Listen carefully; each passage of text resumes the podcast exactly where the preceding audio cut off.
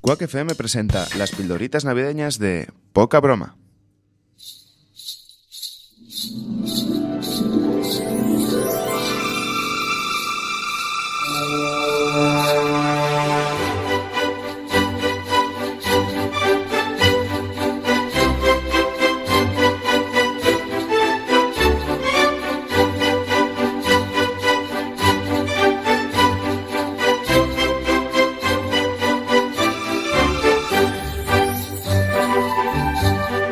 Muy buenas noches, bienvenidos a la segunda y última pildorita navideña. Ya, sí, porque la semana que viene ya volvemos con eh, Ya el programa. vez, ya, bien. ya, ya, sí, ya volvemos otra vez con poca broma. Hacerlo bien. Eh, sí, pero bueno, estas dos semanitas queríamos eh, regalaros eh, nuestros no penes navideños. dejaros, sí. Claro, no podemos dejaros eh, Claro. solitos todas las Sí, navidades. sí, sí, no vaya a ser. Que os no vayáis- vaya a ser que, que os vayáis con otro. Claro, no, no, no. Sí, lo que estamos haciendo es marcar el terreno. Exactamente, O sea, nos estamos meando, meando un con poquito nuestros penes en los pies. Sí, con Nos los estamos meando con nuestros penes navideños. navideños. Sí, para que nos vayáis con, yo qué sé, la resistencia o. Con o algunos de, de esos profesionales. Sí, mm, que eh, cobran dinero. De, ex- eh, Sí, de ex- sí, sí, sí. excesivo parné. Que son todo lo contrario a nosotros. Que hacen radio cobrando y nosotros hacemos, no sabemos lo que. Y, pero sin y- cobrar. y sin cobrar. Sin cobrar.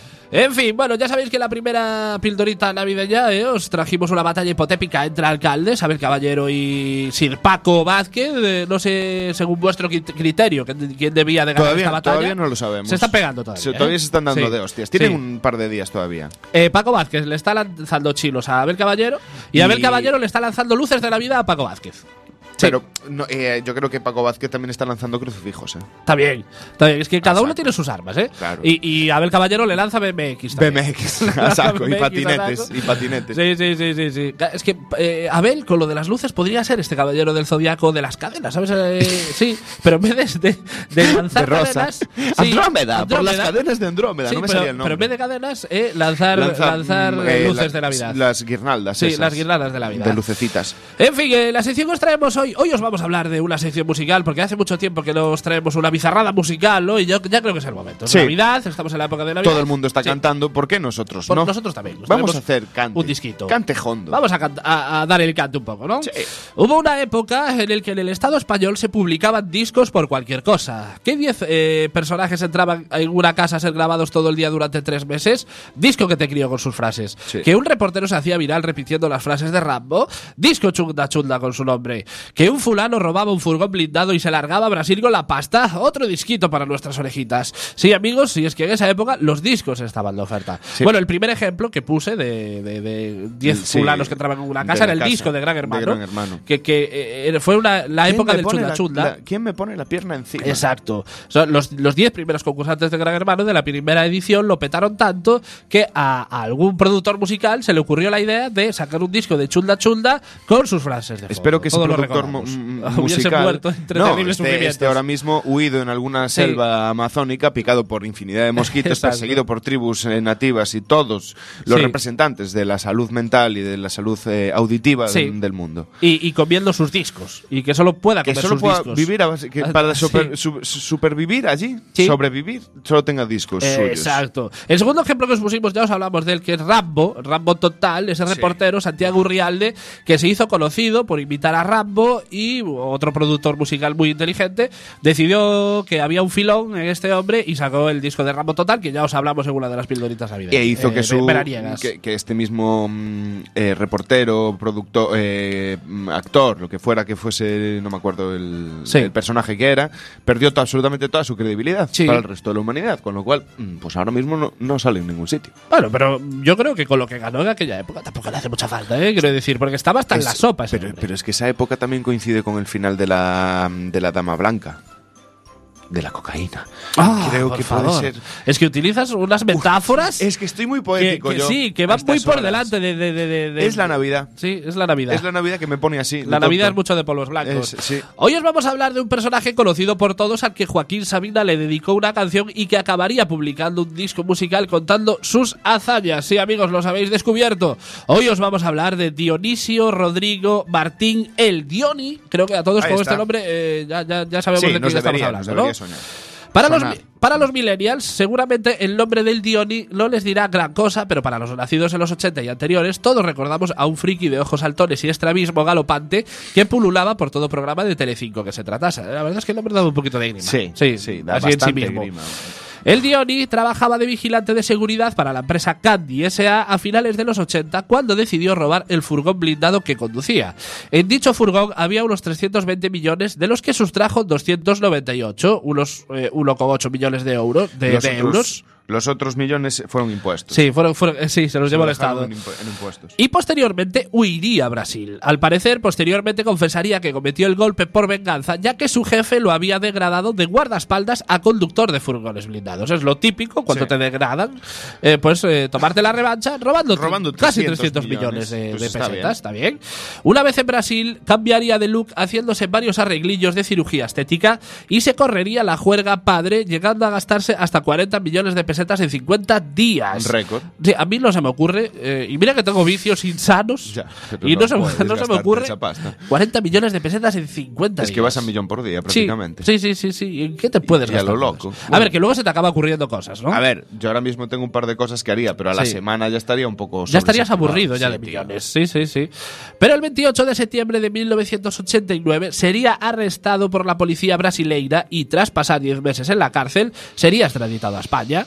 Y aquí lo condenarían a una pena inferior a 4 años y en 1995 ya estaría de nuevo en la calle llevando a partir de ese momento una vida un tanto gualtrapa y rodeado de casposidad a raudales. Porque este hombre, después de todo, de todo esto que pasó, se dedicó al friquismo Fue- televisivo. Fue el, el autor del casposismo. O sea, Sí, fue el primer fue de los primeros. Sí, sí. Ve, auspiciado, evidentemente, por Javier Cárdenas, porque Javier Cárdenas fue el, descubridor el de talentos frikis. De este, de este nuevo formato Sí, televisivo. Sí, sí, sí. Recordemos Javier Cárdenas que se hizo conocido precisamente por descubrirlos a los talentos A los frikis, frikis. en Crónicas Marcianas, entre los cuales estaban el Pocí, eh, Carmen el Mairena. Carmen de Mairena, Tamara y eh, Tamara, Paco Porras. Tamara. Eh, recordamos todos a Paco Porras. Sí, sí. Que hablamos más de una vez de la película que hizo Cárdenas, eh, FBI, Frikis Buscan Incordiar, Ya, pero en el que, que- sometía a todos estos frikis a putadas continuas. Que, y que nos pareció. Que rayaban, Sí, sí, el, el- el el delito, contra la humanidad. O sea, Eh.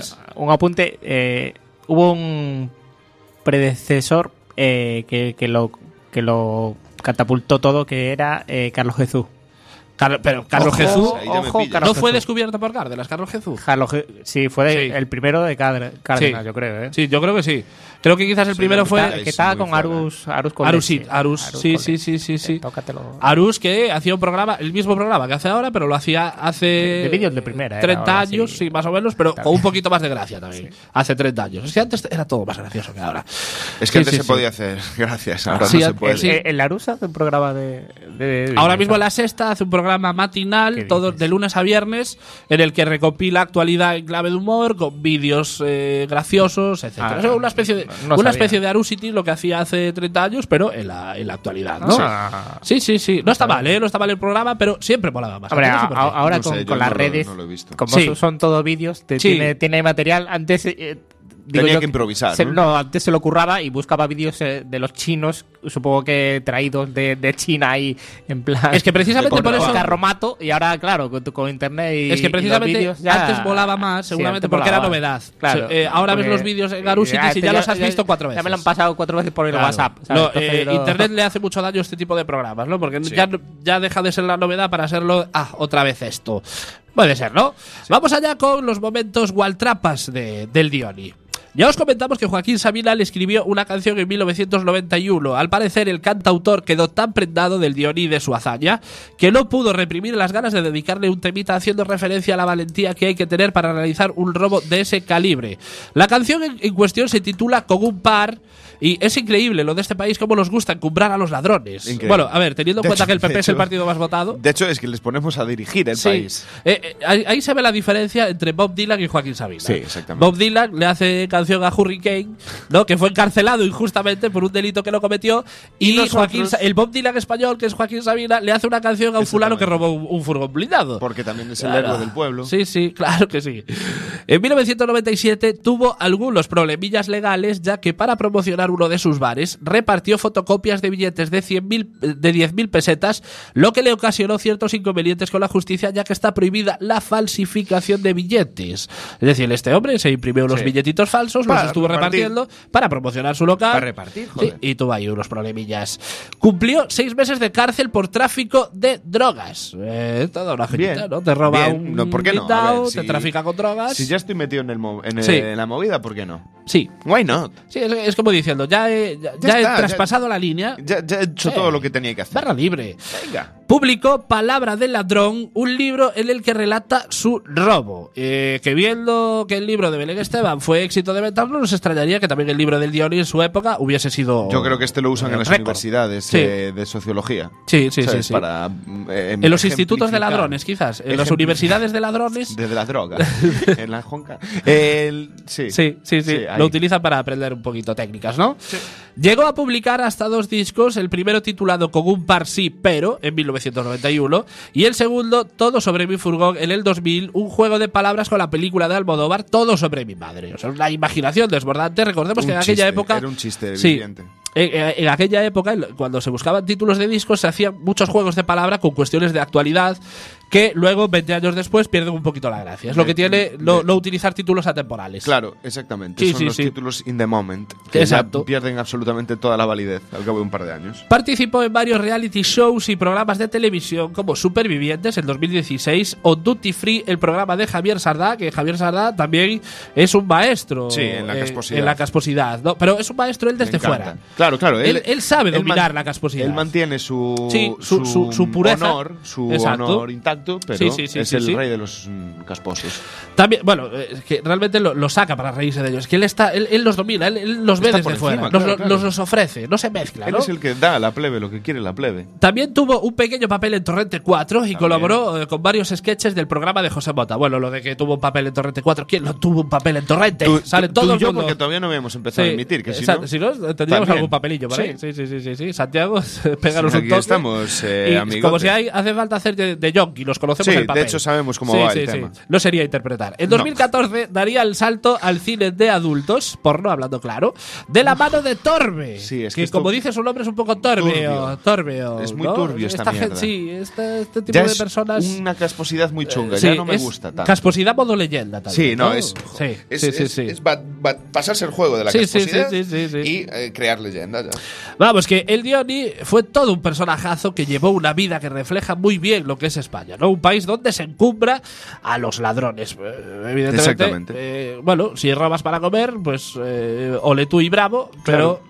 A ver, lo de robar un, un furgón blindado y que luego Joaquín Sabina le haga una canción. Es que es muy heavy. es muy heavy, ¿eh? Pero es, bueno. es encumbrar a, a- a los ladrones, ¿no? También teníamos eh, canciones sobre los eh, arcabuceros estos de la Reconquista, o sea, de la Sí. guerra de independencia con los franceses, ¿no? Sí, sí, Eh, sí. ¿Cómo se llamaba? Joder, no me sale el nombre ahora. Rigor. Se Eh, llamaba ¿se Rigor. llamaba Rigor? Sí, pues sí, sí, sí, sí, Rigor, que iba cab- cabalgando por las sierras madrileñas. No, y pero, de pero, sí que es cierto que es, es lo que contamos, ¿no? Eh, aquí se hacen canciones eh, y se encumbra y, y se aplauden ciertas actitudes que quizás no son muy aplaudibles y al final esta gente eh, eh, que debería de estar en el ostracismo más puro, pues aquí los utilizamos, aquí los reciclamos, claro, los reciclamos como frikis auténticos, ellos se ganan la vida haciendo de frikis y eh, de- Todos la nos gente se entretiene, ellos. claro. y a la, a- la- a- la vez vamos perdiendo todos esos pequeños valores. Sí, Y voy a decir una cosa.